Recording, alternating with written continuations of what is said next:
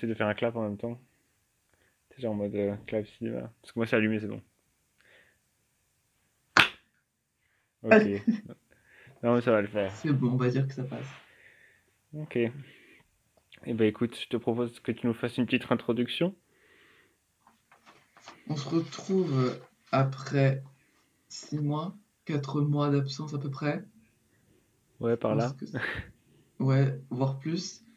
Pour le deuxième épisode de Témontin. Donc cette fois-ci, on n'a pas voulu... euh, Quoi? J'allais dire, il faut quand même préciser qu'entre-temps, on en a enregistré un autre. Qui Ah oui, c'est vrai. sorti. On en a enregistré un dans une voiture, dans la forêt. Le cadre était digne d'un thriller, un peu, un peu Ouais. nordique comme ça. C'était fabuleux. Euh, Il y avait beaucoup de passants, beaucoup de gens pour nous juger. C'était donc on a et puis on a eu la flemme de le, de le monter, ça c'est vrai. Faut qu'on faut Mhm. préciser. Et donc cette fois-ci, on n'a pas voulu aborder un sujet précis car on a eu la flemme de faire tout un script entre guillemets et de parler d'un seul de sujet. faire des recherches. Non, non, non. de faire des recherches. Ah, c'est pire qu'un exposé en fait le truc. Et donc on a préféré euh, genre écrire deux trois pensées et encore et plus que ce soit genre euh, une discussion plus que Ah, moi, au final, un euh, exposé sur un sujet précis quoi? Moi, au final, j'ai vraiment pas grand-chose à écrire. C'est pas grave, c'est encore mieux. On, met- on mettra des pauses pour qu'on ait le temps de la réflexion. Mhm. Donc cet épisode se nommera ah parce que faut qu'on même qu'on précise que là on est au deuxième confinement. Mhm. Sur- Depuis deux Je ne semaines. sais pas combien il va y en avoir plus tard. Mhm. Donc on est confiné, euh, moi, moi euh, tout seul et Lucas avec sa famille. Mais Mhm. sinon ça va, on le vit bien. Chacun euh, a ses problématiques au quotidien, mais voilà. Ouais. En vrai, aujourd'hui, il fait beau, donc on le vit bien. Ouais, en vrai, je crois que je m'en fous quand il fait beau ou il fait moche. hein. Moi, j'avoue, je peux Donc sortir quand il fait beau. on va dire que ça va s'appeler, c'est toi, non mais Lucas, c'est toi l'instigateur des jeux de mots, thérapie. Voilà. On vous laisse juger de la qualité des jeux de mots. Euh, donc on a dit quoi comme sujet? Il y avait trois sujets qu'on voulait aborder. Le premier, c'était euh, les études qui ne nous font pas kiffer.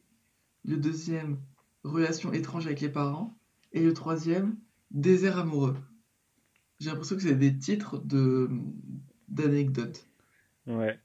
Et moi, j'en ai pensé à un troisième, surtout à- avec toi, qui en ce moment a un coup de pinceau assez fréquent et assez. euh, Tu es assez inspiré niveau, euh, niveau Ah oui, peinture oui, en ce moment. Donc, on peut parler un peu créativité. Et Bah, euh, vas-y, go. Qu'est-ce qui te ferait pla- qui plus euh, plaisir de commencer? bah, faisons dans l'ordre, euh, faisons dans l'ordre énoncé. Enfin, genre, commence par. euh, Les études qui nous, font- nous- nous- qui Exactement. ne nous font pas kiffer. Voilà, exactement. Exact. Bah, moi, j'ai remarqué ça surtout avec le confinement. Je- euh, parce qu'on avait tous les cours à distance, forcément. Mhm. Euh, lockdown oblige. Et je m'en suis rendu compte ben, que la motivation, elle partait comme un petit oiseau et un petit papillon. Et qu'en plus, euh, je voyais les autres qui étaient toujours aussi intéressés par les cours, mes camarades. Et le pire, c'est quand ils posent des questions. Genre, ils posent des questions aux profs, ils leur envoient des mails, ils des ressources supplémentaires. Moi, je suis là, j'écoute pas tout le temps, j'avoue. Je passe plus mon temps sur TikTok pendant le cours. Mais ouais, je vois les autres qui sont à fond dans leurs études et à fond dans, leur, euh, dans, la mati- dans les matières qu'on étudie. Et moi, je suis un peu à côté en mode euh, sur le bord de la route, qui attend, qui fait l'autostop en fait. Qui attend la fin du ouais. cours pour retourner à sa peinture. Exactement, qui attend la fin du cours pour faire des activités qui me font réellement kiffer. Mais euh, ouais, non, pendant le confinement, euh, je me rends compte que ça me. Après ce semestre-là, on a, on nous a dit que c'était beaucoup plus dur et beaucoup plus technique. Mais ouais, j'ai j'ai- en fait, j'ai l'impression que ça plaît à tout le monde, sauf à moi. C'est ça qui. C'est un peu comme dans les interros quand, ou les TD, quand tout le monde a l'air de comprendre ce qui se passe et que toi, tu as l'impression d'être le seul débile qui ne comprend rien du tout. Mhm. Je sais pas si ça t'arrive. Bah, j'avoue, là, en ce moment, j'ai plus beaucoup d'interros, vu que nous, euh, Non, mais même pendant les cours ou les TD, quand il y a de l'interaction entre les élèves et le prof. j'avoue, j'ai plus de TD non plus. Oh my god, il a rien du tout. Bon, bah, essaie de te souvenir des Oui, non, moments. non, mais en vrai, je vois. Mais en vrai, je pense que ça aide pas non plus. Le fait de... enfin, les cours sont pas plus passionnants à travers un écran qu'en vrai. Enfin, moi, je sais que Ouais, mais je crois que je préfère limite être en cours à distance, comme ça au moins j'ai le temps de faire autre chose, genre je peux lire, regarder TikTok, ranger l'appartement, faire la poussière. Alors que quand je suis en cours qui est pas intéressant, ben le cours est pas intéressant et je me fais chier pendant tout le cours et j'ai l'imp- j'ai l'impression d'avoir à la fin perdu mon temps. Ouais, mais le fait qu'ils soient à travers un écran, ça le rend moins intéressant, je trouve. Je sais pas, parfois c'est Donc, ça reste chiant, peu oui, importe d'accord. l'endroit. Oui, oui, je comprends ce que tu veux dire. Hmm, Enfin, moi, je sais que pff, ça joue aussi sur le fait que, genre, bah, comme tu as des distractions beaucoup plus accessibles pendant, quand tu es chez toi, bah, forcément, tu t'intéresses moins au cours et donc ça le rend aussi moins intéressant par, euh, dans ce sens-là. hmm, c'est vrai, c'est vrai. Après, euh, hmm, comment dire? Après, j'avoue, j'ai quand même des distractions, même quand je suis en cours en présentiel. hein. Je t'avoue, le télé... en amphithéâtre, Ah oui, que un téléphone sur les mais à part faire genoux, un, un dessin c'est dans le le même coin de ta résultat. feuille, c'est vrai. Je sais pas si t'écoutes plus, parce que... Ah, non, ouais, j'en sais C'est rien. pas Bon, faux. dans tous les cas, je n'écoute pas mes cours, c'est ça la conclusion. La plupart de mes cours en plus. Bon, mais après, euh, j'ai j'ai écrit Après, moi, j'ai ça la chance de que pas avoir mes études, beaucoup ben, de cours par semaine. Oui, Je sais que j'avais la, chance de pas vrai, avoir bah, ah, beaucoup de cours par semaine, donc ça a aidé à... Genre quand t'as beaucoup de bah, travaux à c'est... faire euh, personnels, genre Hmm, c'est plus facile plus de s'y mettre dessus. et que tu arrives d'avoir des projets, comme tu dis, et que tu puisses te faire... Ce que j'aime bien, c'est faire ta propre routine. Ouais, Genre en mode, ça tu te dis à telle heure, à telle heure, tu bosses. Alors qu'un cours, bah, on te dit, ouais, tu dois être levé à 8 heures et ton cours, il va durer 2 heures. Alors que quand tu travailles sur un projet, Hmm. tu peux faire genre une pause entre euh, ton travail. Et c'est vrai qu'il y a certains cours qui, euh, genre les profs envoient le travail à faire et toi, tu as 3 heures pour le faire, mais tu t'organises com- comme tu veux pour- pendant les 3 heures pour le faire. Et je trouve ça Hmm. même plus intéressant parce que c'est toi qui fais tout le travail derrière, qui fais un travail de recherche et qui réfléchit plus que toi qui es assis en train d'attendre que les informations elles viennent à toi. Ouais, c'est ça, genre t'es actif et pas passif, et puis du coup tu as l'impression de Ouais, moins perdre ton temps que quand t'es Et surtout en ce juste devant ton où écran. bah, déjà t'es toute la journée passif, donc en vrai ça aide d'avoir des cours un peu plus comme ça, un peu plus, même pas interactif parce qu'en fait t'es tout seul chez toi, mais au moins t'as un projet, t'as, je sais pas comment expliquer. Hmm, Bah, au moins tu maîtrises ton hmm. temps et tu maîtrises ce que tu fais, quoi. Donc euh, tu... Ouais, c'est ça. avoir ta, ta propre routine. Surtout qu'en ce moment, c'est important Mhm. d'avoir une routine parce que sinon, ça part tout de suite en couille. Si tu commences à te lever à tous les jours à 11h, euh, ça va pas aller. Ah non, non, non. Moi c'est 7h30. C'est pas ça qu'il faut faire. Mais pour revenir aux études, moi, je disais que mes études, c'était plus un tremplin qu'une réelle passion dans le domaine que j'étudie. C'est un tremplin et un gilet de sauvetage. Un tremplin et un filet. Ouais, une bouée, une petite bouée. Genre, c'est Un parachute, c'est en fait. c'est toute, bah, c'est toute une installation euh, de sport. Du coup, tu as le tremplin et après, tu as quand même derrière le filet de sécurité pour si tu te casses la gueule avec le tremplin, tu vois. En fait, c'est quand tu, tu, en fait, tu sautes d'un avion, tu as un parachute qui te permet d'aller moins vite vers la Terre, mais tu vas quand même Ouais, vite. Et comme ça, tu as plus le temps de voir où tu veux aller. Je sais pas si c'est pas mal cette métaphore. Mhm. Mais ouais, genre, euh, c'est parler de l'entreprise. de- Il y en a, ils sont déjà en mode, euh, ouais, j'ai envie d'être, euh, de voir la vie en entreprise et tout, alors que moi, ça m'intéresse pas du tout, parce que ça me fait peur et je connais pas du tout ce monde-là, premièrement. Et que, ouais, je sais pas, même les relations professionnelles, ça a l'air un peu faux parfois. Je sais pas si c'est Ouais. clair ou en mode, euh, tu dis jamais vraiment les choses, t'es toujours dans le, le retien. C'est pas que c'est français, ça? Je, je- je connais des... Non, je pense pas. Moi, je connais des relations entre colocs qui se passent un peu pareil. N'en parlons pas. C'est un autre sujet. Il ne m'a toujours pas répondu. Passons. Mais ouais, non, en gros, euh, comment dire? quand tu es en relation professionnelle, je trouve que tu dis pas tout et qu'il y a plein de choses que tu t'obliges à ne pas dire. Alors que quand tu es entre amis, c'est plus fluide la Ouais, conversation, alors que dans le monde du travail. Puis tu as une hiérarchie aussi. Bon, après, oui, tu as une hiérarchie et ouais, c'est un peu, c'est un peu, c'est un autre monde que je comprends, que je connais pas et que je ne comprends pas. Donc forcément que j'ai pas envie d'y aller. ouais. Après, je pense que c'est quand même bien d'avoir des, des relations un peu plus, un peu plus strictes, genre dans le monde du travail, que, parce que moi, perso, euh, j'ai pas non plus envie, enfin, d'avoir un travail où, genre, euh, où t'es, t'as, les mêmes relations qu'avec tes potes, ou genre, ou que, enfin, je sais Oui, pas, je trouve c'est bien d'avoir une séparation, et du coup, tu te dis que tu te comportes d'une certaine façon quand tu travailles, et tu, d'une autre Hmm, bah quand, après, c'est, est-ce que les gens avec qui tu fais tes projets, c'est vraiment tes potes ou c'est vraiment des relations euh, camarades-camarades, quoi? Pendant, là, pe- pendant les études? Ouais, c'est ça. Euh, ça dépend. Enfin, en général, euh, les grou- nos groupes de projets, nous, ils sont assez, assez, assez grands. Du coup, euh, t'es jamais pote avec tout le monde. Mais en général, il y a quand même euh, une ou deux personnes avec qui tu choisis de faire le, le projet, avec qui Oui, plus oui. d'affinités que d'autres. Du coup, Bah, un, peu comme au travail, au final. Genre, t'as des gens avec, qui t'as des affinités, puis t'as les autres où ils sont là en tant que plante, ou alors, ouais, en tant que meuble. Mais pas en mode négatif, en mode ils disent rien. C'est plus en mode, bah, t'as pas d'affinité, tu t'es là juste pour bosser et point. Tu te verrais pas boire un coup Mhm. avec eux, quoi, après. Est-ce que tu as déjà des, des plans de carrière, toi? Des plans de carrière? Déjà, plan, ni de carrière. Mhm. Ah, ouais, c'est vrai que oui, il y a plus. euh, ouais, non, aucune idée. Parce que moi, ça me fait peur, tous les gens qui ont déjà... euh, Ça me fait peur, moi, tous les gens qui ont déjà, genre, euh, oui, je vais commen- j'aimerais bien commencer par travailler par là, et puis après faire ça et ça. Alors là, Et mais c'est tellement. Déjà, je ne sais pas qu'est-ce que je mange dans une semaine. Ce que je mange de... ce soir, déjà, ce soir, je... je sais pas. Et avoir un plan de carrière. En vrai, c'est parfois malsain d'avoir un plan de carrière. Parce que tu te fixes. des- Après, si le plan de carrière est de type euh, très précis, en mode telle entreprise à tel moment, c'est malsain, je trouve, parce que tu te sens obligé de faire ça. Alors que plus en mode euh, Hmm. dans les environs de cet âge-là, j'aimerais bien faire ça.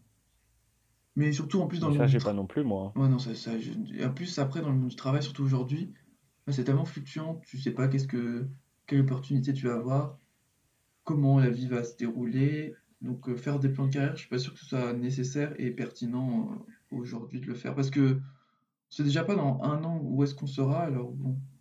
C'est vrai que, j'avoue, on va travailler dans un an. Dans un an, on a fini nos études. Enfin, non, dans un an et demi, j'avoue. J'abuse. Vas-y, Du coup, moi, là, là, je vais remettre ma casquette euh, psychologue, thérapeute.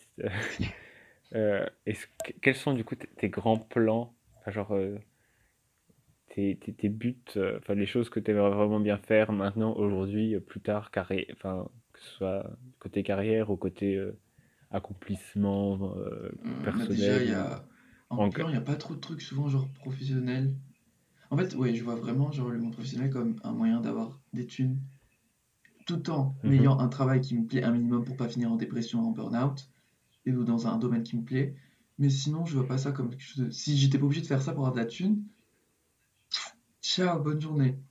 Mais ouais, j'aimerais bien, genre en gros plan, j'aimerais bien faire un jour une exposition. Ça serait tellement cool. Parce que je suis en train de lire mon petit bouquin là, et ils expliquent euh, comment être reconnu dans le monde de l'art. Et ça passe par entrer en contact avec des galeries en quelque sorte. Mais aussi parfois, le problème c'est que être en contact avec des galeries, t'es obligé de, souvent il, faut privilégier le, contact humain. Euh, mais aussi parfois ils te disent bah fais ta propre exposition. Et j'avoue ça, ça me plairait bien de organiser une exposition, genre louer les lieux, organiser les lieux pour que ça représente ma vision de l'exposition, faire des œuvres en rapport avec, faire du marketing autour pour ben, faire amener des gens, forcément, parce qu'une exposition où tu es tout seul avec tes potes, ça s'appelle un, un apéro. Mais ouais, en vrai, faire une exposition, ça serait trop cool. Euh, ce que j'aimerais bien aussi faire. Après, je fais genre moyen, long terme. Faire un site web ouais, avec, euh, genre pour répertorier toutes les œuvres que je fais, pour que même, genre, s'il y a des clients, bah, que ce soit plus simple pour eux de pouvoir checker euh, qu'est-ce qui est en vente. Et ouais, bah, genre en, en lien avec ça, ouvrir une boutique.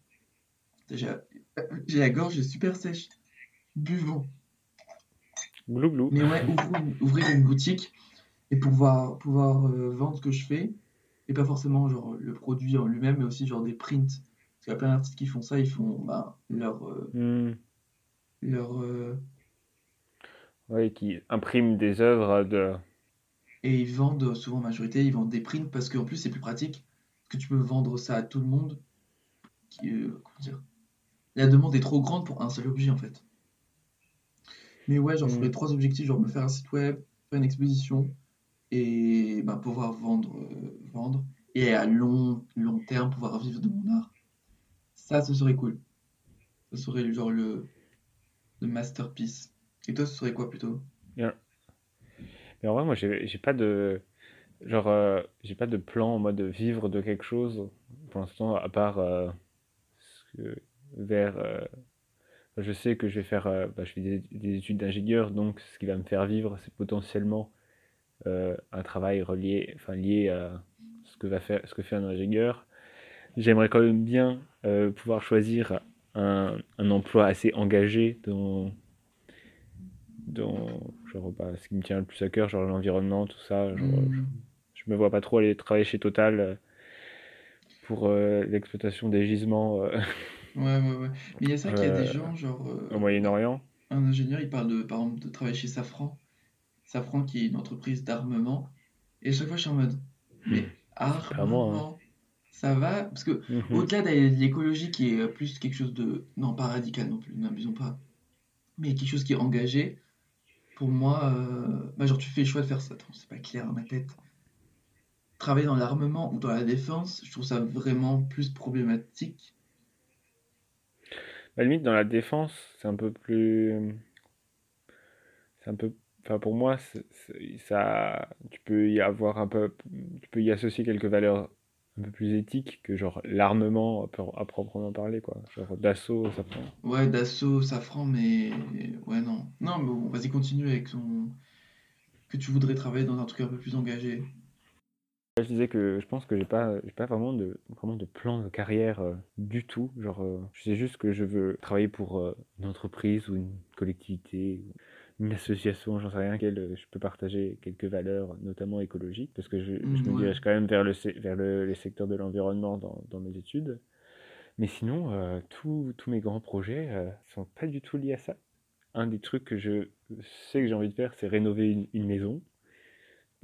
Oh, ce serait trop bien. Avec, en vrai, rénover une, une ancienne maison. serait- En fait, ça- les objectifs que je t'ai dit avant, c'est un peu les objectifs à moyen terme, genre de type réalisable, entre guillemets. Et rénover une maison, ça c'est pour le long terme, pour un jour, mais ce serait tellement Ah ouais, mais, mais moi, en fait, vraiment, euh, même euh, si à, à- genre, en plus, je veux même pas rénover une grande maison, du coup, même, genre, si à 30 ans, j'ai acheter une petite maison, même, genre, à la Cambrousse, tu vois, où, genre, tu vas juste le week-end, genre, ou un chalet, ou un truc comme ça, mais je veux trop rénover Mhm. ça. Surtout que j'aime, j'aime beaucoup les maisons, genre, type années 70, tu vois, les maisons que, qui sont vraiment un peu chum, mais, Ah. mais que tu peux rénover. Mais euh, est-ce que t'aimerais, tu préférerais rénover une maison qui existe déjà ou construire la maison Non, je préfère rénover, moi. Je préfère avoir une base et ça me plairait plus d'avoir euh, déjà un espace que tu essayes d'optimiser et de faire à ta façon. Je trouve que tu as trop de contrôle quand tu construis depuis le début. C'est moins marrant. Alors que Ouais, c'est un peu comme, un peu comme les Sims. c'est ça, quand tu as déjà une bâtisse, tu as un peu de, de contraintes et tout. Et pour Hmm. l'emplacement Bah, c'est un peu ça même dans le monde de l'art quand tu dois travailler sous contrainte. Parfois, t'es presque plus créatif que si t'étais sans Mhm. limite. Et quand t'as trop de limites, en fait, t'es obligé de t'en mettre toi-même. Ça aussi, ben, je, je te suis sur le point là que je préférerais rénover une maison et genre jouer avec les limites que qu'a cette maison-là pour pouvoir genre faire quelque chose qui me ressemble. Mm. Parce qu'en plus, je trouve que ça se rapporte un peu de comment tu décores ta chambre. Ta chambre, c'est pas toi qui l'as construite, mais j'essaie d'apporter ma petite touche, enfin, ou modifier pour que ça reste en accord avec mes goûts. Mhm. Au niveau de la décoration, au niveau de la disposition. Et ouais, ouais, j'avoue, c'est plus kiffant de, de rénover une maison. Oh, mais même au niveau, genre, choisir sa propre déco et tout. Mhm. Parce que je veux que la même maison, on sache que c'est la mienne quand tu Ah rentres oui. dedans. Pas une maison témoin. moi, je ne suis absolument pas du tout euh, minimaliste dans la décoration. Je suis plus maximaliste que Ah minimaliste. ouais, ouais, on est d'accord, on est maximaliste parce que minimaliste, hein. Vraiment, j'aime bien les trucs euh, aussi genre très colorés. Enfin, j'aime pas, j'aime pas les maisons trop blanches, des trucs comme Mhm. ça. Moi, je veux, je veux de la Il y a couleur. des euh. gens qui m'ont dit, parce que je disais, ouais, moi je veux telle couleur, telle couleur, telle couleur chez moi, mais ils m'ont dit, mais Mehdi, quand tu vas chez toi, c'est pour te reposer, non? T'as des grosses couleurs peps, est-ce que ça te fatiguerait pas? C'est les gens qui moi, enfin, tu peux mettre des couleurs. Pas obligé de mettre un jaune euh, fluo, mais tu peux mettre des teintes pastel. Moi, vraiment, un grand goal, c'est une cuisine euh, de couleur verte, vert, euh, vert assez doux, vert, Hmm. vert pâle, un peu comme ça pastel. Ouais, genre vert, vert pistache, quoi. Vert pistache et hôpital. Ouais, c'est ça. Il y a un artiste, j'avais un truc sur Twitter, j'avais un signé, un artiste. Bon, en gros, un artiste, c'est sa maison et genre, euh, son, sa cuisine, me semble, elle était un peu dans les couleurs que, dans les tons de couleurs que tu veux, avec plein de petits carreaux. Ah ouais, non mais. La cuisine, je sais pas. Parce que comme j'ai toujours pu décorer, entre guillemets, ma chambre, forcément, l'endroit de la chambre, c'est l'endroit que je sais le mieux décorer. Hmm. Et la cuisine et la salle de bain, genre, je sais pas trop comment est décorée. Parce que dans la salle de bain, j'aimerais. En fait, dans la chambre, j'aime bien que ce soit très personnel. Alors que la cuisine, aussi personnelle. Mais la, salle de bain, genre, je préfère que ce soit pas personnel. Soit un endroit, genre, plus dans les- des, tons assez neutres. Hmm. Genre, maison, ma- une salle de bain témoin, quoi. Ah ouais, non. Quoique. Voilà, rénover une maison, ça, ça serait cool. Ouais. Mais t'aurais pas un projet, parce que là c'est sur du plus du long terme, genre euh, quand t'as de la thune en fait, t'aurais pas un truc euh, sur le moyen terme que t'aimerais accomplir? Ah non. Mon autre, pro- mon autre grand projet, non, ce non, serait, non. mais alors vraiment aucun rapport, mais avoir un café. sur, sur le long terme. C'est pas demain la veille, mais oui, vous, vous m'en parliez avec Oui, Sophie oui. de votre euh, histoire de, Bah, oui, ce que j'allais truc de dire, euh, café. tu sais, à moyen terme, mais bon, euh, on a déjà passé plusieurs heures avec, euh, avec Sophie à euh, expliquer Oui. euh, comment on aménagerait le café qu'on qu'on, qu'on reprendrait. Hmm, Non, mais j'avoue, ce serait tellement bien. Mhm. Mais après, tu te rends. Ouais, non, vraiment rénover une maison, c'est un, un big project. Bah, moi, j'avoue, ça permettrait de, de réaliser euh, mes- ma tentative avortée de- d'être architecte et de faire des études d'architecture. J'hésitais à un moment de Hmm. faire euh, une école d'architecture, mais genre, en soi, le métier d'architecte peut me plaire, mais les études d'architecture, je pense, m'aurait pas plu. Donc, comme Parce ça, qu'après, c'est un peu différent, parce que quand t'es architecte, tu fais pas pour toi, ouais. tu fais pour les autres. C'est pour ça, du coup, je me suis dit que ce serait parfait. Je ferais juste pour moi mon gros projet. Je rénoverais ma maison et c'est tout. Ouais, c'est ça. Parce que surtout que tu peux le faire Mhm. toi-même. Après, moi, c'est plus la partie technique qui m'intrigue, genre de type plomberie, Oui, électricité. après, quand je dis rénover une maison, il y a des choses que tu peux déléguer, mais pour qu'elles soient faites comme tu, les, comme tu veux le faire. Hmm, Après, je te verrais plus toi faire de l'électricité ou de la plomberie. Oui, j'avoue. Bon, plom- plom- plomberie, pas sûr. Électricité, je peux me débrouiller. Et genre maçonnerie aussi, mais hmm, plomberie. Voilà, genre je vous vois tous les deux. En fait, avec Sophie, je vais vous engager mhm. parce que moi, je n'y connais rien du tout et je suis empoté sur ce, sur On ces, sera maître ces d'œuvre, on sera maître d'œuvre pour ton projet, et toi, tu, tu donneras les, les commandes pour ta maison. Bonne idée. Mais euh, que Chloé, on voulait faire est jamais fait, enfin personne ne fait jamais ça, c'est genre vivre avec un ami. Mais pas un coloc, parce qu'une coloc souvent, c'est pas permanence, alors que bah, genre voilà, une vraie, une- genre vivre en, pas en couple, mais genre euh, vivre avec ton meilleur ami avec un, ou un ami dans une maison. Parce que forcément, en fait, souvent dans la société, quand tu dis que tu avais acheté une maison avec, quelqu'un, c'est ton âme sœur. Mhm. Alors que ben en réalité, t'es pas obligé de faire ça, tu peux être, ça peut être avec un ami. Dans notre cas, c'est plus probable que ce soit avec un ami qu'avec notre âme sœur. Et on peut basculer sur le deuxième sujet. C'est pour ça que j'ai fait ça. J'ai réfléchi pendant que tu parlais. Et j'avoue, on peut passer au, au- au second sujet qui s'intitule Désert amoureux. J'ai voulu faire le confinement seul parce que je voulais me mettre au défi de savoir est-ce que tu arrives à vivre seul pendant une longue durée, savoir t'occuper, t'occuper genre euh, intellectuellement, t'occuper physiquement, est-ce que tu peux te faire à bouffer tout seul? Et ouais, c'est vraiment un défi pour savoir est-ce que je vais arriver à faire ça? Parce que souvent j'ai tendance, euh, quand je vis avec quel- enfin, quelqu'un, genre mes parents ou un coloc, j'ai tendance à déléguer. Imaginons, je, dois acheter de l'huile d'olive. Ben, quand je suis tout seul, je suis obligé d'acheter de l'huile d'olive parce que sinon, il n'y a personne qui va le faire à ma place. Alors que quand je suis en coloc ou avec mes parents, je trouve toujours un moyen pour que ce soit euh, quelqu'un d'autre qui le fasse. Genre, dès qu'il y a des tâches chiantes à faire, je trouverai toujours quelqu'un à faire. Alors que, ben, en vivant seul, ça m'oblige à les faire moi-même. Mais euh, je me, sens- je me suis rendu compte que en fait, je me sens très très bien seul, sans personne. De type, euh, je- là, je pense que mes voisins me prennent pour un fou. Vraiment, je parle tout seul. Mhm, Je me tape des barres tout seul. mhm. Ouais, en fait, c'est comme si j'étais tout seul dans ma tête. Rire tout seul, c'est très spécial quand même. Parce que t'as toujours, tout le tu temps. rigoles parce que c'est drôle. Ouais, mais après, t'as le moment où, et si quelqu'un m'entendait, et si, j'- enfin, un peu spécial quand même comme sensation. Le plus souvent, ça m'arrive de rire tout seul, même quand je suis pas tout seul. Parce que Ah. ça, ça amplifie mon envie de rire, le fait de penser à quelque chose de drôle tout seul et de commencer à rigoler. Et le fait qu'il y ait des gens autour qui puissent me voir rigoler tout seul, ça me donne plus, encore plus envie de rigoler. C'est ce genre de gêne. Ah, effet boule de neige. Ouais, ça m'arrive super souvent à- table avec mes parents à midi. Genre, je repense à des trucs drôles et bim. Et mais genre tu rigoles intérieurement ou tu rigoles Ah vraiment non, en je, je, t'esclaffant? bah, je m'esclaffe pas, je ris, euh, Tu je souris? souris et je Ah, souris, ris, tu vois. Tu vois, c'est entre les deux genre Parce que ouais, vraiment, moi, c'est genre m'esclaffer et genre faire du bruit en riant. Parce que d'habitude, t'as un soupir en mode pff, un petit bruit. Et sauf que là, vraiment, c'est je rigole à gorge Ah ouais, du déployée. coup, c'est j'ai envie de rire, mais comme il y a des gens autour, ça me retient de rire, mais du coup, ça me donne encore plus envie de rire, tu vois. Ah, ok. Comme tu dis, ça te bloque dans ton rire, entre guillemets. Et alors que quand t'es tout seul, bah. Et puis surtout pendant un long moment, t'es en mode mélodie, au bout d'un moment, va falloir bien rire de quelque chose, donc autant rire tout seul. Mhm. Mais après, le seul truc qui me dérange un peu, c'est j'avoue partager. Parce que quand t'es tout seul, tu partages avec qui? À part avec l'armoire ou le mur, pas grand Mhm. monde. Mais heureusement, genre que on a des conversations, euh, j'ai mes amis pour ça. Voilà, heureusement que vous êtes là. Vraiment, les vidéos que je vous envoie, les TikTok que je vous envoie, les vocaux que je vous envoie, c'est vraiment pour partager. Parce que sinon, ça, ça te sert à rien. Ouais. À part les écrire, je ne Ouais. vois pas. Mais c'est vrai que donc je me rends compte qu'en fait, j'ai pas vraiment besoin de quelqu'un de type euh, amoureux dans ma vie pour vraiment vivre ma vie, entre guillemets. Parce qu'il y a plein de gens, ils, ils sont obligés d'avoir quelqu'un pour faire des choses. Oui, alors là. Et moi, j'ai presque l'impression que si j'avais quelqu'un, ça m'empêcherait de faire plus de, de choses. C'est clair. Parce que quand t'as quelqu'un, tu t'as un peu, t'es forcément, tu joues un rôle, forcément. Mais j'ai aussi la peur de, j'avoue, je suis chez le thérapeute. Ouais, hein. non, mais on, est rap- on rappelle que le nom de l'épisode, c'est thérapie. Mhm. J'ai tendance à genre, euh, j'aime bien rencontrer de nouvelles personnes et genre rediscuter parce que souvent, quand tu rencontres des nouvelles personnes, t'as moins cette barrière euh, sociale et t'as plus tendance à avoir plus de facilité de discuter que parfois avec tes amis. Alors, ça, c'est toi. Parce que.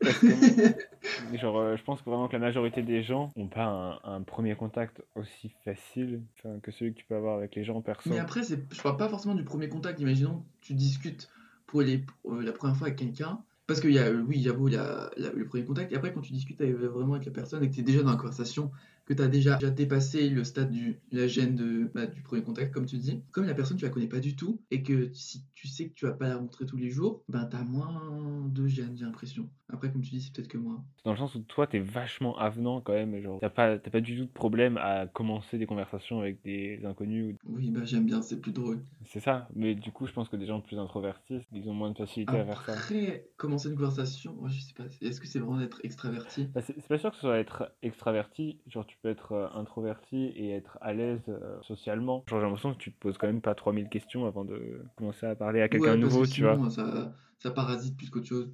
J'aime bien rencontrer souvent des nouvelles personnes, sauf que je me dis que si en couple, tu restes tout le temps avec la même personne, et parfois c'est chiant. non, parce que je veux dire que même avec des amis, parce que j'ai tendance à avoir plein d'amis différents, et avec certains amis, je fais telles activités, et avec d'autres amis, j'en fais d'autres. Alors que je vois quand t'es en couple, bah, tu dois tout faire, pas forcément ensemble, mais tu dois partager beaucoup de points communs, et avec la même personne, avec une seule personne, et je trouve ça genre soit chiant, soit dangereux, parce que je me connais, je vais me lasser. C'est comme un jeu vidéo, je peux adorer un jeu vidéo, mais je peux en acheter un autre s'il s'il y en a un autre en promotion. Je sais pas si la métaphore est, est très, très gentille, mais je sais pas si tu vois ce que je veux dire. Donc j'en étais au fait que j'aime bien, j'ai des amis, j'ai des amis pour tout. Genre des amis où je sais que je vais faire telle activité, d'autres où genre j'ai telle activité ou telle euh, discussion, alors qu'avec d'autres je sais que je pourrais pas discuter de ça.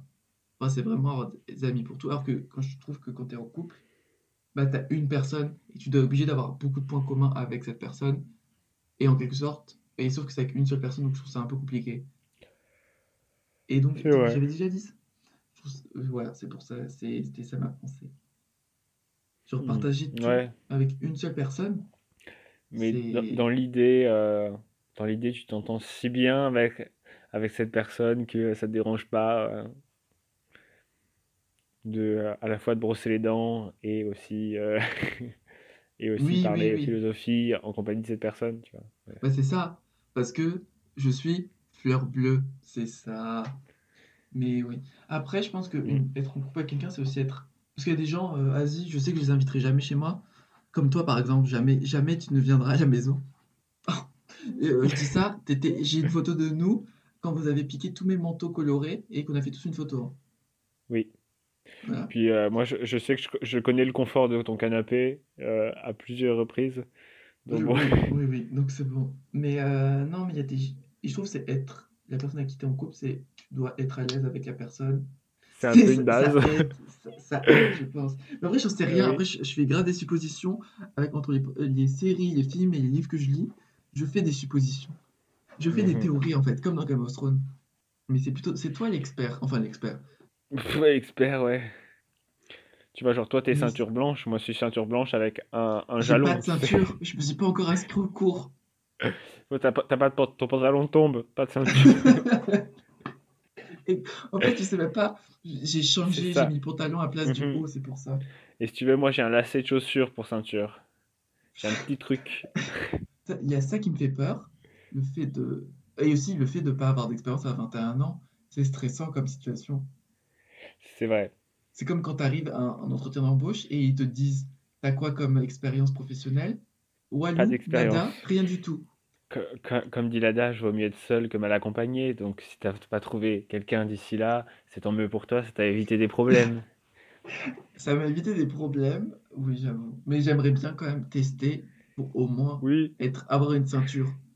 oui, Blanche, oui. je m'en fous. Brune, je m'en fous. Juste mon pantalon doit tenir. J'avoue que même moi, en ayant déjà une, une toute petite ceinture, tu vois, j'ai- j'aimerais bien euh, pouvoir tester des bretelles ou je sais pas, un truc, genre changer. Je sais pas. Après, tu peux trouver d'autres trucs de suspension, genre par jartel, tu vois, enfin, genre tu peux. Euh, il y avait aussi, qu'est-ce qui me fait peur, c'était la dépendance. Parce que moi, je suis fleur bleue. La dépendance sentimentale. Parce que quand même tu vois pas la personne, ton, ton très cher et tendre pendant deux semaines et que ça te fait du mal, je trouve ça très bizarre. Bon, quoi que je dis ça, hier j'étais en pyjama et mon haut c'était euh, ma chemise euh, de type soie, sans rien en dessous. Donc vraiment, j'avais l'impression d'être un, un dignitaire euh, anglais du 18e qui était parti en Inde avec ses concubines. Ouais, c'était ça l'ambiance hier soir. Sauf qu'il y avait juste moi, il n'y avait pas de concubines au final. Très bien. Mais bon, ça, ça me pose problème. Mais ouais, genre Ouais. Ça, bah justement, c'est- non, justement, c'est pas un autre problème, c'est le, c'est le problème. C'est le problème dont on parle le- même. Tu ne t'en rends pas encore compte, mais c'est ça. Mais oui, être dépendant Voilà. sentimental. Genre, en fait, déjà, être dépendant. Déjà, si je suis dépendant de mes parents, est-ce que je suis dépendant de... Ouais, être dépendant, ça... Je... En fait, dans un sens, j'aime bien, j'aimerais bien être dépendant, sauf que je sais que c'est pas du tout bien pour la personne, parce qu'honnêtement, quand tu es dépendant, bah, comme j'ai dit, je, je me sens bien tout seul, et quand je suis pas seul, je profite des autres. Alors que quand tu es tout seul, bah, tu es obligé de te construire tout seul, alors que quand tu es à deux, tu es obligé de te construire l'un par rapport à l'autre, sans Ouais, conscientiser tout ça, mais de manière inconsciente. après, moi- ouais, après, après moi j'ai quand même l'impression d'être vachement dépendant, euh, même juste de mes amis, des trucs comme ça, tu vois. Et du coup, ce niveau de dépendance Hmm. me dérange pas, parce que celui. Après, euh, comme tu dis, c'est mes, mes amis. Donc, c'est-à-dire qu'il y a plusieurs personnes. Tu sais, tu tu moi j'en ai, j'en ai, je passe pas mon temps avec Oui, euh, mais 15 non, mais personnes. oui, hein. mais oui, mais Moi, une c'est toujours astuce, mieux ça que suffit. une personne. Parce que c'est même quand t'as ta meilleure amie, Oui, t'as une oui. seule meilleure amie, meilleure amie, et que tu passes tout ton temps avec. Après, je dis ça genre quand t'es quand t'es un peu plus grand. Oui, tu passes tout ton temps avec Sophie, mais ce que je veux dire, c'est que t'as quand même des, re- Oui. des relations, des liens avec d'autres personnes. Oui, après, euh, quand, quand tu es avec quelqu'un, ça t'empêche pas d'avoir des liens Oui, avec d'autres extérieurs. personnes sans pour Là, autant le- les culbuter, tu vois. les culbutés. Ah, les Oui. Culbuteux. oui. J'étais vraiment en. Comment ça s'appelle? En acrosport. J'étais en mode, je Mhm. comprends pas. Mais oui, dépendre sentimentalement de quelqu'un. Ou même, genre, que ton humeur dépende de quelqu'un. Ça, ça Déjà que mon humeur, elle change à peu près trois fois par heure. Et encore. Et je rigole pas trop, trop. Non, moi, elle change en fonction de la quantité de travail que j'ai à faire. Si j'ai Ah. pas grand-chose à faire, je serai de bonne humeur. Si j'ai beaucoup de choses à faire et que genre, je dois me concentrer sur quelque chose, j'ai de très mauvaise humeur. Ça dépend des fois. Parce que parfois, j'ai des trucs à faire, plein de choses à faire, mais qui me font kiffer. De type. euh, bah, de type, pas genre hein, du travail en Oui. anglais. Ou faire un exposé. Mais par contre, faire un exercice de maths ou réviser une interro, ça, ça me saoule. Mais genre, il y a des trucs, parfois, j'aime bien être occupé. Et genre, je me sens productif. Et en vrai, c'est un bon sentiment. Ouais, en vrai, j'aime bien être, j'ai- être co- occupé, mais c'est genre quand j'ai vraiment beaucoup de travail à faire, c'est un peu stressant, tu vois. Dès, Hmm. dès qu'il y a, y a l'once d'un stress, je vais de très mauvaise humeur.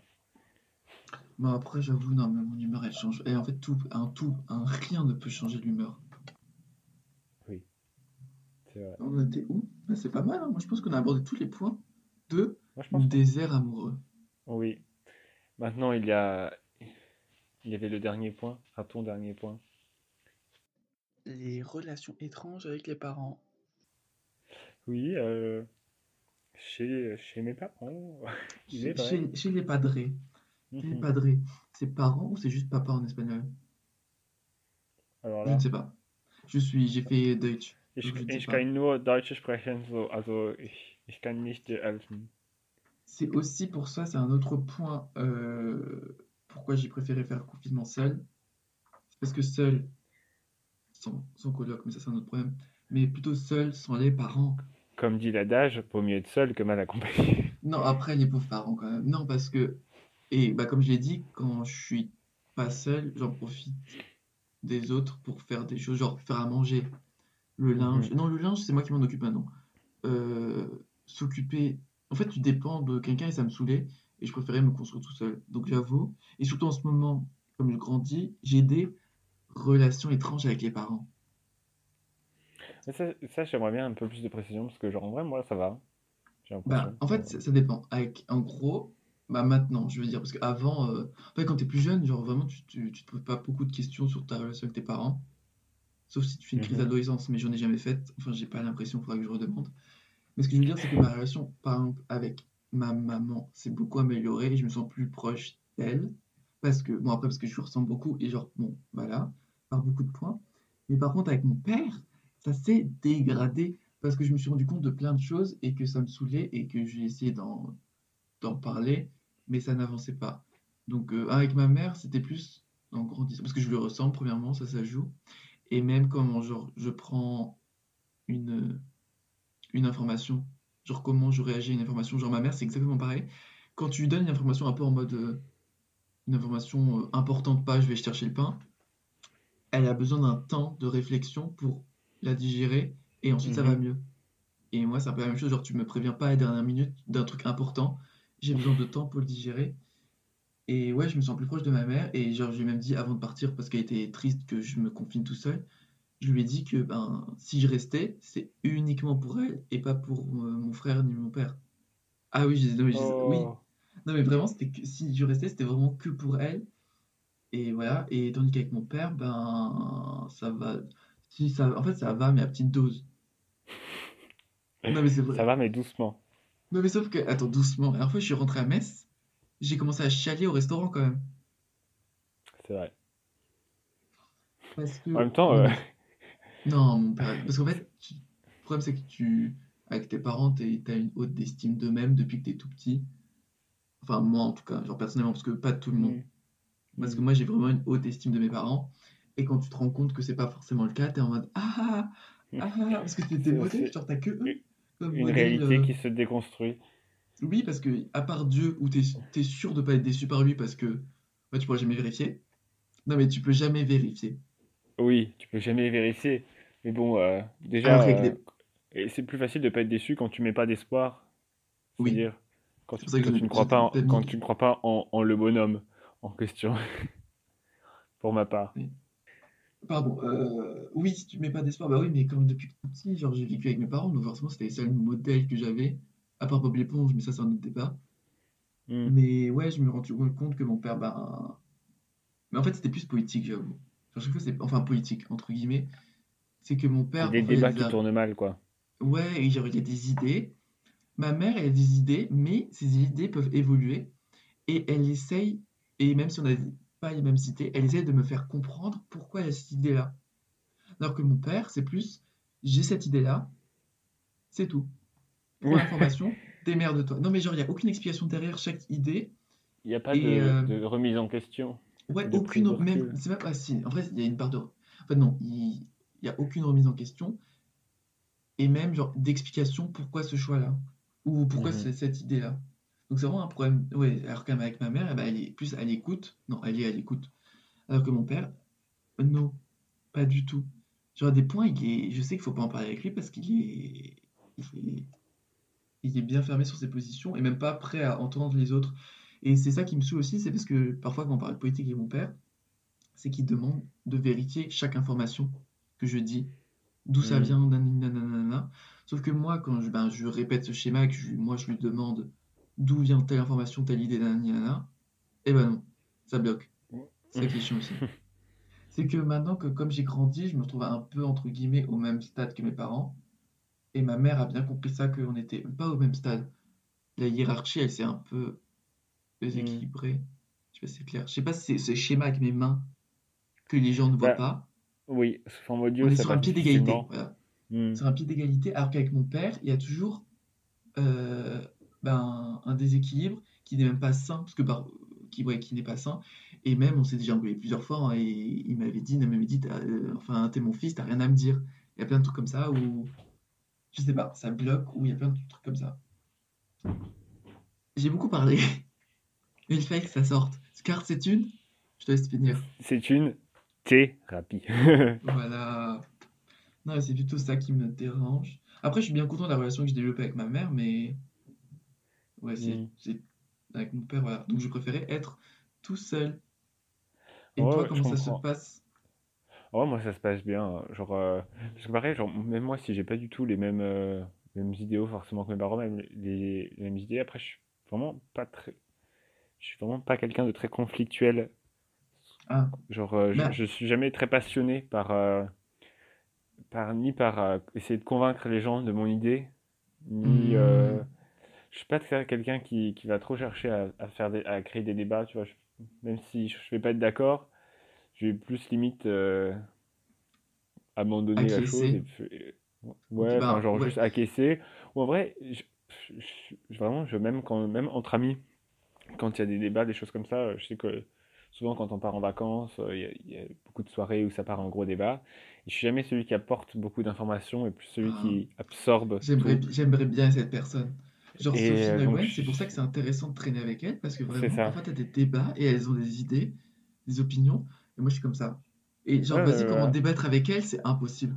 Débattre avec Sophie, parfois, j'ai pas, j'ai pas la connaissance pour et le bah, moi, je suis jamais assez, enfin surtout sur tout ce qui est euh, euh, du coup des questions éthiques, politiques. euh, j'ai pas l'impression d'avoir une expertise du tout Hmm, sur euh, sur euh, n'importe quelle information, situation.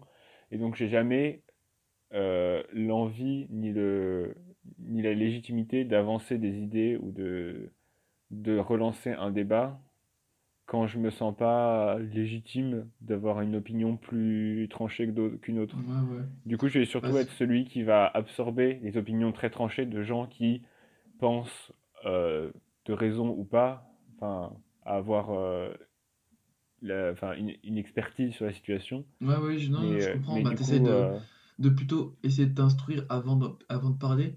Sauf que parfois, oui, comme tu dis, dans un débat entre amis, bah, t'as pas le temps de t'instruire et t'es comme un con, t'as pas d'informations, t'attends. Ouais, bah, en vrai, c'est pas comme un con parce que moi, en vrai, ça, ça, ça m'amuse et ça me, ça me dérange vraiment pas d'écouter les autres gens parler euh, ou Hmm, débattre. Mais euh, Bah, c'est juste qu'en général, j'ai pas beaucoup. euh, ça peut me faire paraître pour quelqu'un un peu chiant, c'est vrai, mais genre, j'ai pas beaucoup d'informations à rajouter. J'alimente pas trop le débat, tu vois. genre, Parce que parfois, au bout d'un moment, si, comme tu dis, si t'as pas la légitimité de parler, ça sert à rien de parler. Hmm, C'est ouais, plus être même presque plus sage que d'autres personnes. Du coup, voilà, je suis pas très conflictuel, même dans les débats à la maison, euh, même quand j'expose parfois mon avis, euh, il J'évite, reste. euh, j'évite les débats, sauf que comme c'est mes parents, comme j'ai dit, ben, c'est des modèles pour moi. J'essaye de les changer dans le... Sauf que j'essaie de les changer dans le bon sens du terme ou dans l'idée que je me fais. Et ouais, parce que ma mère, une fois, elle m'avait sorti qu'elle était pas féministe. C'était, enfin, c'est parti en couille. Non, en vrai, non. On a vite arrêté le débat, je crois. Mais euh, après, je lui ai acheté un livre sur le féminisme pour son anniversaire. J'ai décidé d'adopter la technique de plus de la conflit, de pas être conflictuel comme tu dis. La technique du je sème des graines. J'achète des livres pour eux. Et je tu crois que dis, ah, de je te jouer. fais un cadeau et c'est un cadeau empoisonné. Pas un cadeau empoisonné, Non, non, je rigole, mais un un cadeau, cadeau stratégique. exactement. Mais ouais, bah avant, c'est ma relation. Il y avait quoi d'autre avec mes parents?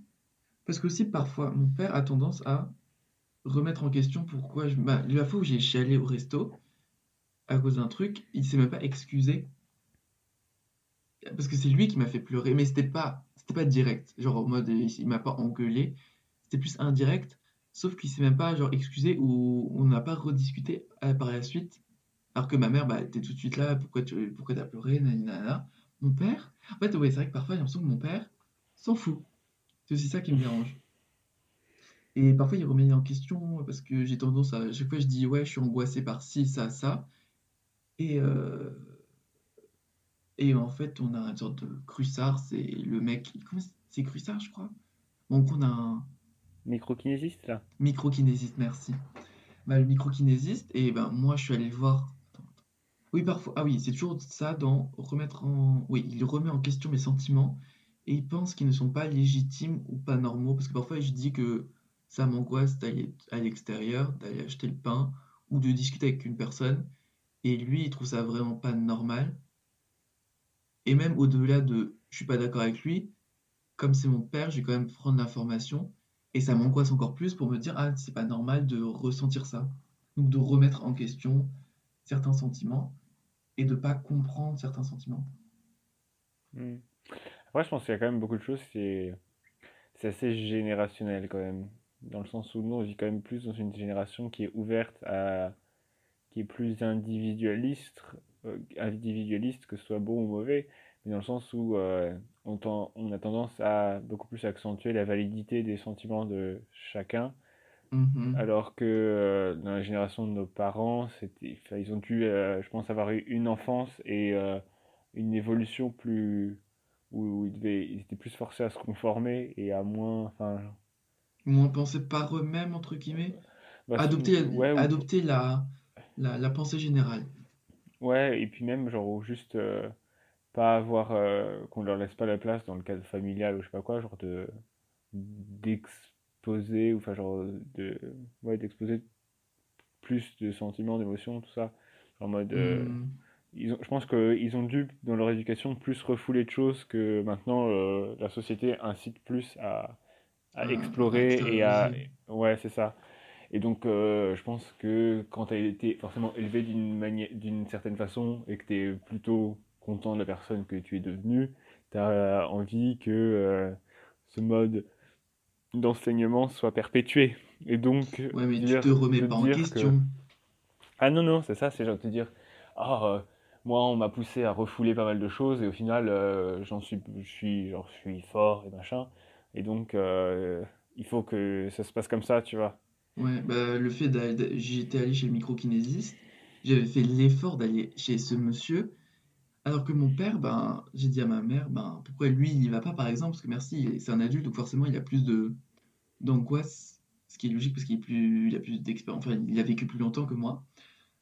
Sauf que, bon, apparemment, ça ne m'intéresse pas, et ouais, je trouve ça bizarre, et même, c'est moi le problème, alors que je suis allé quand même voir un micro-kinésiste, et lui n'est même pas allé voir pour voir s'il y avait réellement des problèmes. Je sais pas si c'est clair, je n'ai pas l'impression. Hmm, Mais genre mon père, il a, bah, mon père a perdu son père très jeune. Et je sais pas mhm, s'il a fait, sachant que quand tu perds un de tes parents, même si tu as une éducation enfin différente, ça te fait toujours quelque chose. Et je ne sais pas je ne pense pas qu'il soit allé voir quelqu'un, même pas pour sa santé mentale, mais genre pour moi exprimer, je sais pas si c'est, je sais pas.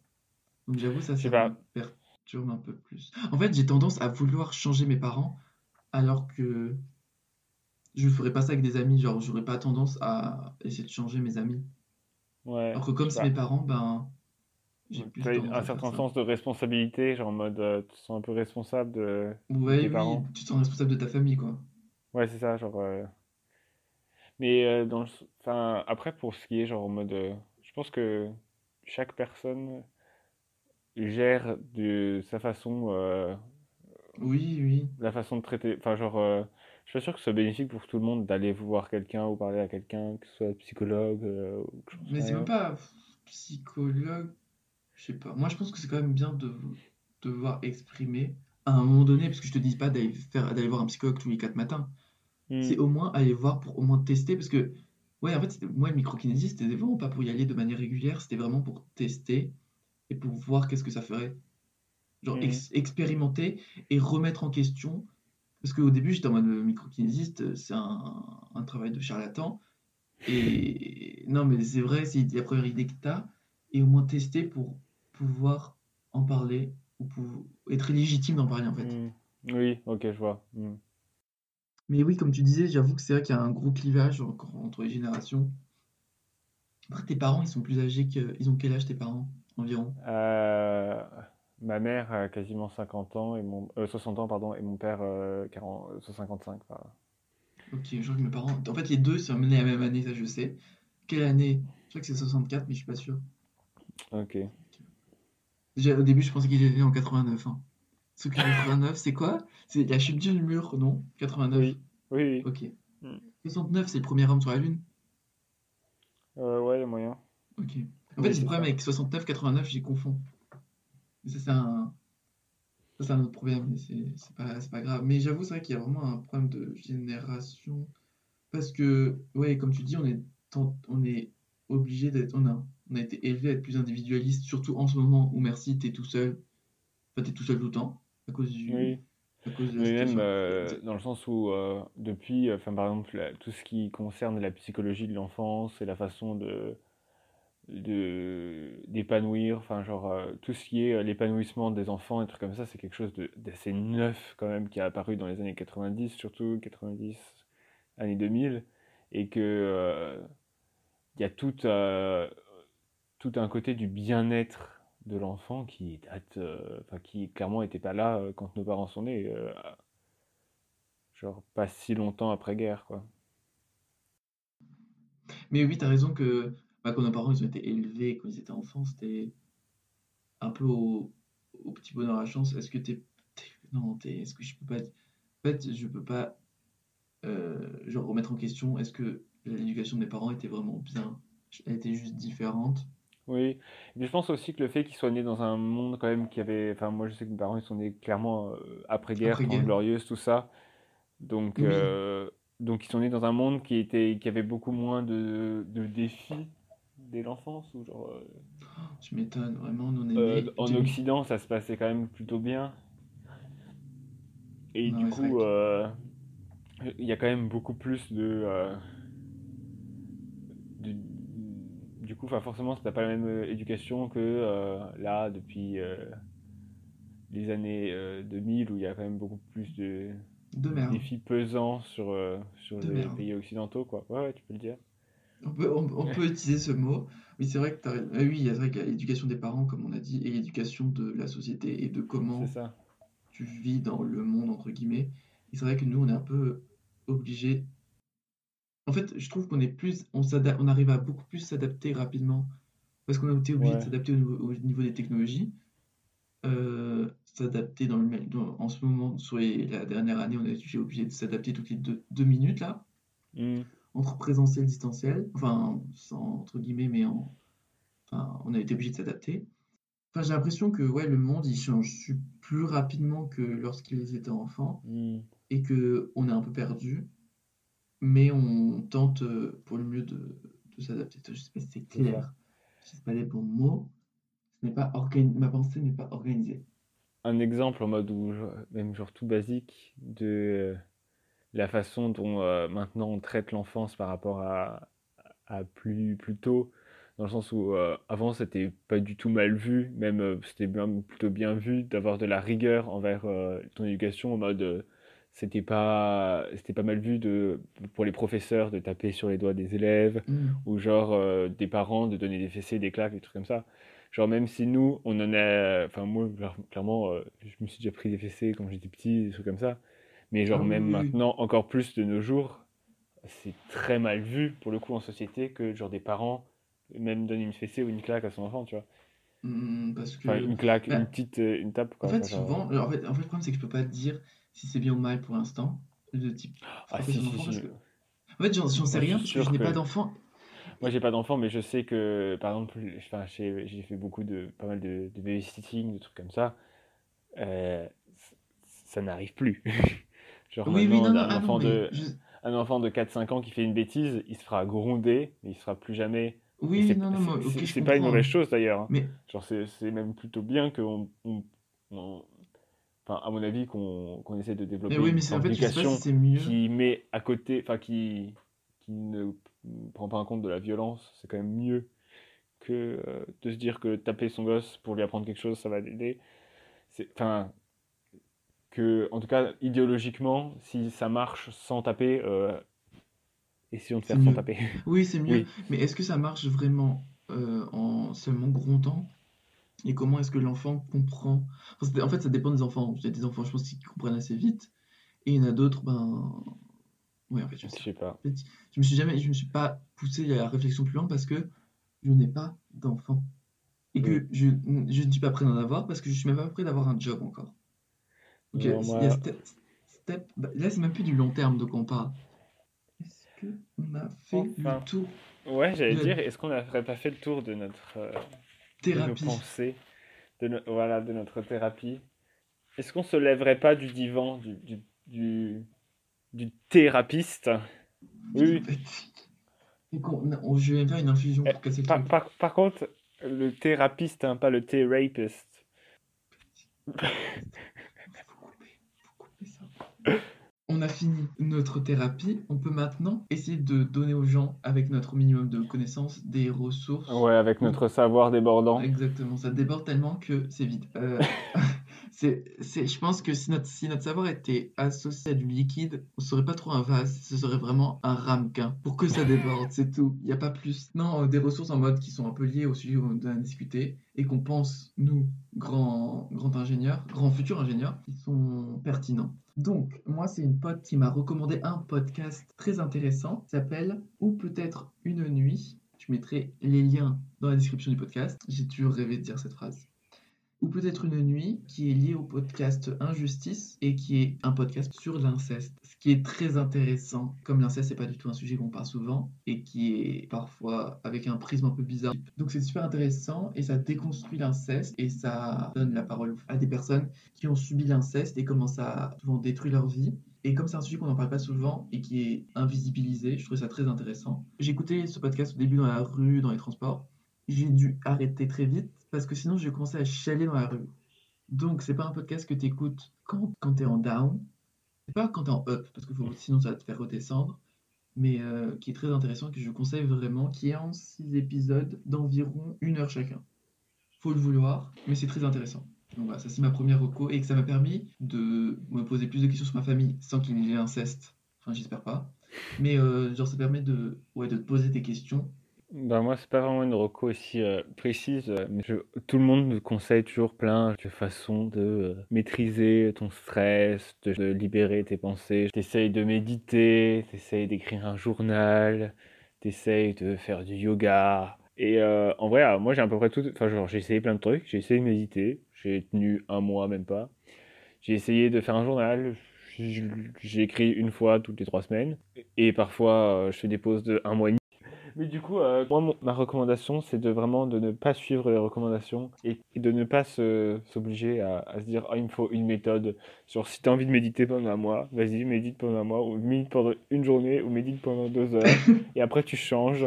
Oui, Et parce que, tu sais, tu, tu vois tout le temps sur des reportages des, ou des conneries, tu dis, ouais, les gens les, le plus de succès utilisent cette méthode, ou tous les joueurs de basket euh, font euh, une- une heure de méditation par jour. Chaque personne ne voit pas les événements comme des sources de stress. Tout le monde voit les, les événements différemment. Et tout le monde a des façons de gérer le stress différemment. Donc au final, comme tu dis, Ouais, oui, c'est être aller un peu à son rythme.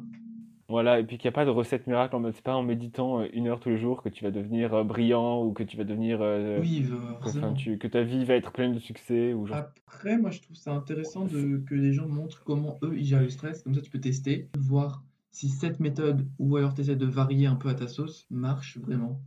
Mais, mais moi, je pense que vraiment aussi juste ne pas avoir de méthode et faire au jour J ce qui, ce que, ce que tu as envie de faire, et même si c'est pas la même chose qu'au jour J moins 1 et que tu ne garderas jamais une, une méthode constante au cours de ta vie, c'est pas un problème pour moi. Vraiment, la Mhm. méthode de ne pas avoir de méthode, Ouais, c'est vrai que parfois, il y a des gens, ils gèrent le stress une semaine, des mois à l'avance. Et je suis en mode, donc là, tu arrives à te projeter et à organiser ta vie pour ne pas stresser sur un mois. ouais, C'est impossible. non. Et puis même, c'est pas bien. En fait, déjà, organiser sa vie de manière trop, trop scolaire et trop mathématique, ça, c'est angoissant. Enfin, personnellement, pour moi, c'est angoissant. Et même, et moi, juste, j'ai remarqué qu'en vrai, en prenant un peu de recul, que d'avoir une seule méthode pour gérer mon stress, ça marche pas. Enfin, a des fois, des fois, je me suis dit, merde, il faut que tu trouves un truc pour gérer ton stress ou pour te, genre, pour te détendre de façon régulière et efficace. De, essayer de méditer, essayer d'écrire dans un journal, et genre, ça n'a jamais marché. Mhm. Enfin, ça a marché un petit peu, peut-être, et après, ça marchait plus, ou je, le faisais plus avec autant d'assiduité. Hmm. Le stress, ça vient de tellement d'événements extérieurs C'est différents ça. que je trouve que ben peut-être il y a une méthode qui va marcher pour un truc tout le temps, sauf que cet événement précis ne reviendra pas tout le temps dans ta vie. Du coup, moi, je conseille de ne pas avoir de méthode et de faire ce qui... de- d'avoir d'avoir un panel, Ah mais de oui, pas se, on est d'accord. se, se cloisonner ou genre se dire que euh, je vais, mé- pour euh, ne pas être stressé, je vais méditer tous les jours ou genre j'en sais rien. Enfin, en tout cas, pour moi, ça n'a pas marché. Et donc, euh, et au début, je me sentais mal de pas avoir, enfin, je me sentais mal, mais genre, je me disais qu'il fallait que je trouve une méthode. Et au final, euh, je me dis que ne pas avoir de méthode et avoir un panel, l'anticonformisme est une forme de conformisme. exactement. Je suis dans la deuxième optique. Après, je sais qu'il y a des choses, genre écrire, ou parfois je me fais des notes vocales, euh, ça marche assez bien. Mais parfois, tu as tendance à pas te rendre compte que tu as des comportements pas autodestructeurs. C'est pas aussi puissant que ça. Mais moi, j'ai tendance à éviter de faire des choses qui me plaisent. Ou alors attendre pour faire des choses qui me plaisent. Genre, je sais qu'écrire dans un journal, ça me fait du bien. Sauf que j'ai la flemme de le faire. Ou je me trouve des excuses pour ne pas le faire. Euh, ma deuxième reco, moi, c'est un livre. C'est Educated. C'est un mémoire de Tara Westover. Et c'est une autrice américaine qui a survécu, entre guillemets, euh, qui raconte son enfance et son adolescence dans une famille mormone américaine et comment elle est sortie de ce schéma-là. Et la première étape, c'était genre aller à l'université. Et aux États-Unis, ben, souvent, tu as deux types d'universités. Tu as community college et university. D'abord, elle est dans un community college. Et elle a évolué de step by step. Elle a déconstruit euh, tout ce que sa famille lui avait inculqué pour se retrouver elle-même, entre guillemets. Mais donc, c'était très intéressant parce que ça, permet- ben, comme elle l'a fait elle-même dans son bouquin et dans sa vie, à déconstruire ce qu'avaient appris ses parents. Et ça revient un peu au ce qu'on disait avec les relations étranges avec les parents.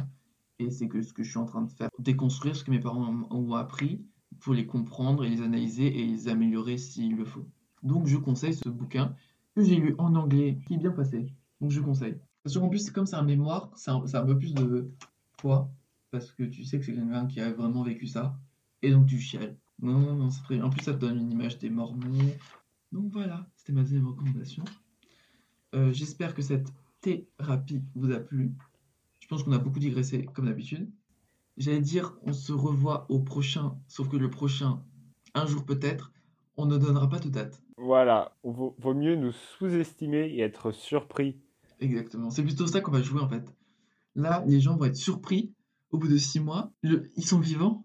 Plus les attentes sont basses, plus la surprise sera élevée. Ce que je fais parfois, genre, je fais exprès d'être pessimiste pour anticiper s'il y a quelque chose de bien qui se passe. Et comme ça, s'il y a quelque chose de mal qui se passe, je sais bon, j'étais préparé. Vraiment, il est pire. Tu vois, ça, c'est un comportement autodestructeur. Enfin, auto, je sais pas comment. Un peu autodestructeur. Bon et bien, sur ce, Gros bisous.